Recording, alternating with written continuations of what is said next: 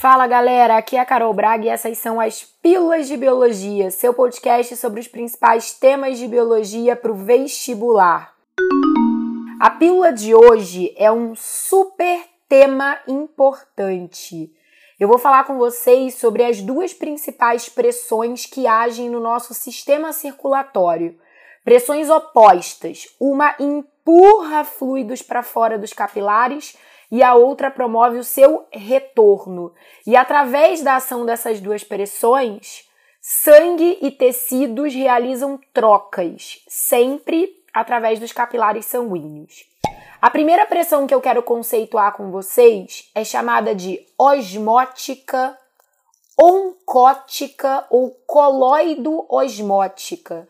Ela é exercida pelos solutos que fazem parte do nosso sangue e através dessa pressão, fluidos intersticiais, que são aqueles fluidos que banham os nossos tecidos extravasculares, retornam para o interior dos vasos sanguíneos. Dentre os principais solutos que exercem a pressão osmótica, nós temos as proteínas de alto peso molecular do plasma sanguíneo. Dentre elas, a albumina é a mais famosa.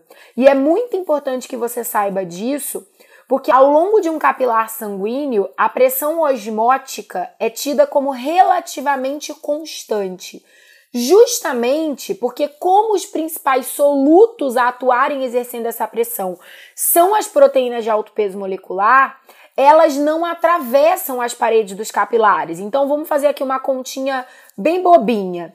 Se a gente tem 30 albuminas ingressando no ramo arterial de um capilar, a gente vai continuar a ter as mesmas 30 albuminas saindo através do ramo venoso.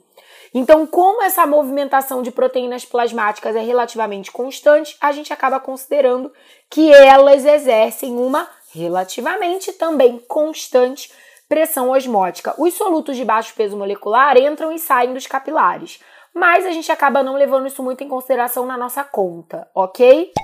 A pressão antagônica osmótica é chamada de pressão hidrostática, também conhecida simplesmente como pressão sanguínea ou arterial.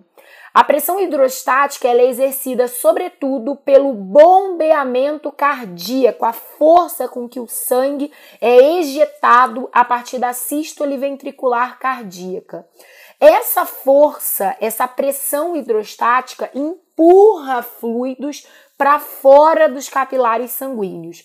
Então é exatamente esse o gancho importante para que vocês entendam a relação entre as duas. Enquanto a PO, que é a sigla que a gente vai usar para a pressão osmótica, promove o retorno, a entrada de plasma para os capilares, a pH, que é a pressão hidrostática, sanguínea, arterial, enfim, empurra plasma para fora dos capilares. Então vamos fazer o seguinte raciocínio. Quando o sangue chega a um capilar, ele sempre chega através do ramo arterial desse capilar. Muito bem, no ramo arterial de um capilar, a pH é maior que a PO.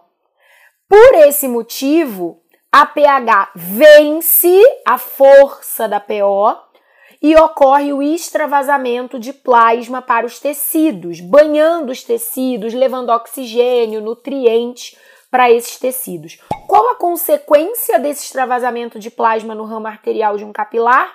Redução do volume sanguíneo. E automaticamente, quando o volume de sangue se reduz, a própria pressão hidrostática, a própria pressão sanguínea também se reduz. De modo que quando esse sangue atinge o ramo venoso do mesmo capilar, a pH é menor que a PO. A PO vencendo a pH promove o retorno de uma parte desse plasma que havia extravasado de volta para os capilares. Tem uma observação muito importante que eu preciso fazer com vocês agora, que é o seguinte: a diferença entre a pressão hidrostática e a pressão osmótica no ramo arterial é maior que essa mesma diferença no ramo venoso. O que, isso vai acabar promovendo? Uma proporcional, ou melhor, uma desproporcional maior saída de fluidos do que retorno aos capilares sanguíneos. E daí o que, que haveria? Uma tendência a edemas, a acúmulo de fluidos extravasculares.